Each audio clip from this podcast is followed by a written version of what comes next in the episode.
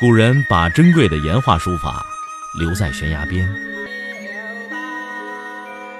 我把时间打磨成碎片，留在你的耳边。拿铁磨牙时刻。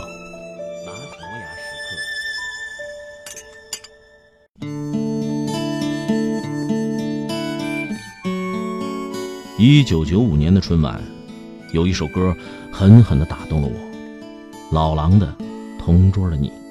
明天你是否会想起昨天你写的日记？明天你是否还惦记曾经最爱哭的你？随着这歌声，一股怀旧风强劲的刮起，老同学之间纷纷串联，大学、中学、小学都搞校友聚会，一时间。三日一小宴，五日一大宴。吃完饭后，必定还要卡拉 OK 一番，必定要唱《同桌的你》《笑脸》《莫斯科郊外的晚上》。席间还要名片纷飞，互记电话号码，郑重约定下次的见面。然而，没有下一次了。逐渐的，以后再怎么约，老同学都已经很难约的那么齐整了。人人都很忙，都说没时间。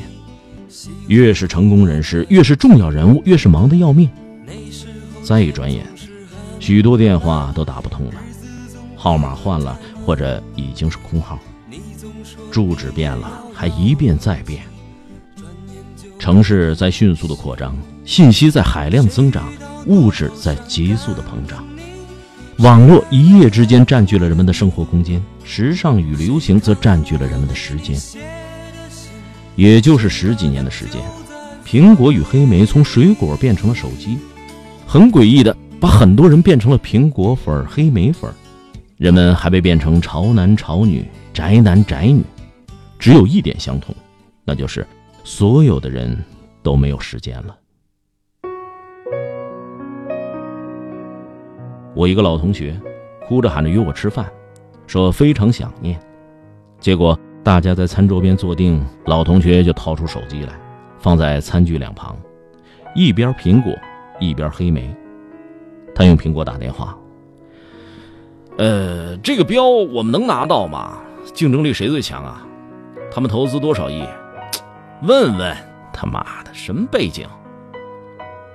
与此同时，用黑莓在网络上紧急搜索相关资料，菜上齐了，他还在忙碌。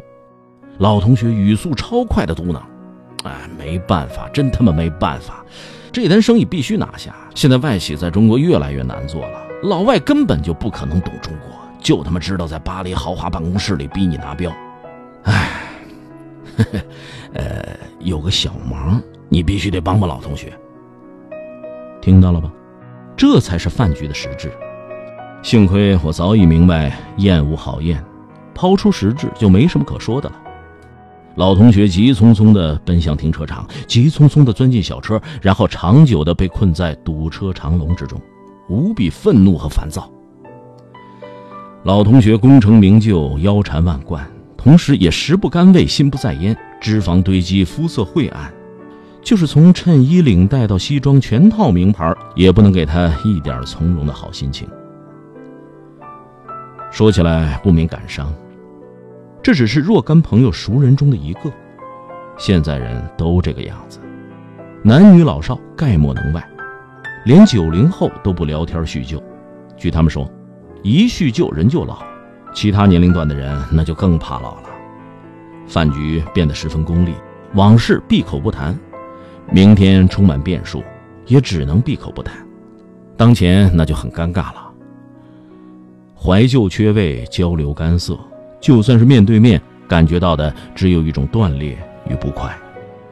用我老同学的口吻说：“嗯，是那种真他妈没劲的断裂与不快。”在这里，金钱无能为力，物质的快速腐朽决定了物质的炫耀性必定是过眼烟云。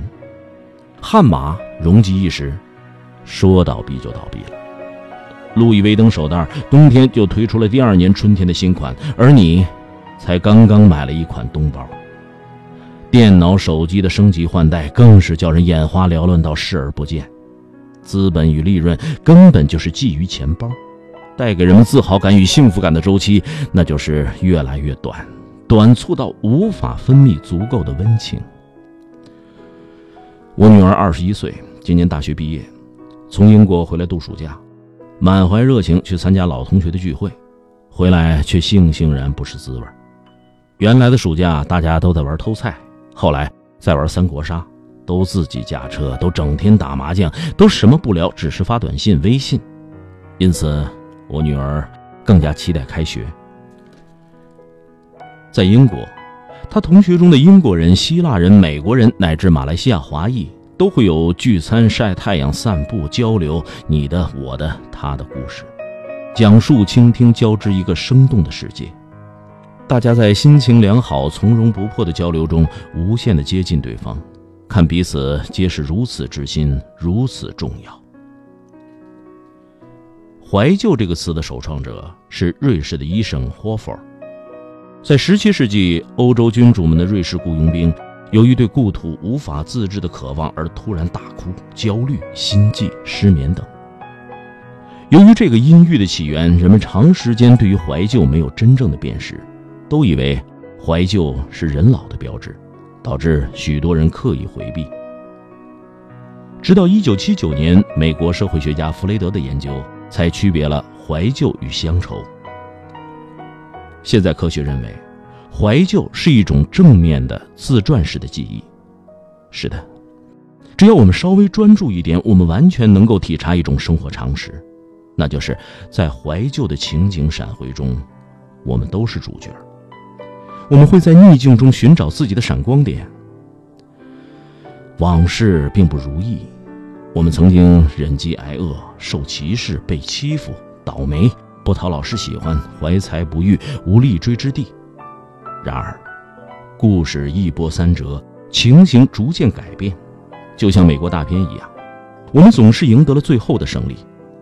一次次倒霉成为成功的契机，欺负我们的人终于被历史淘汰。饥饿的结果使我们学会了热爱美食，事实一点不假，你就是赢家。现在你鲜活地坐在往事末端，作为自己历史的主人翁，栩栩如生地讲述着。我们讲述与倾听，我们会同时哈哈大笑，我们会发现心灵相通的朋友，无论是七岁，还是七十岁。我们都有可能从怀旧中获得更加成熟的经验和教训。尤为重要的是，在这个过程中，我们的身心拥有了无法估价的流畅、滋润的快乐。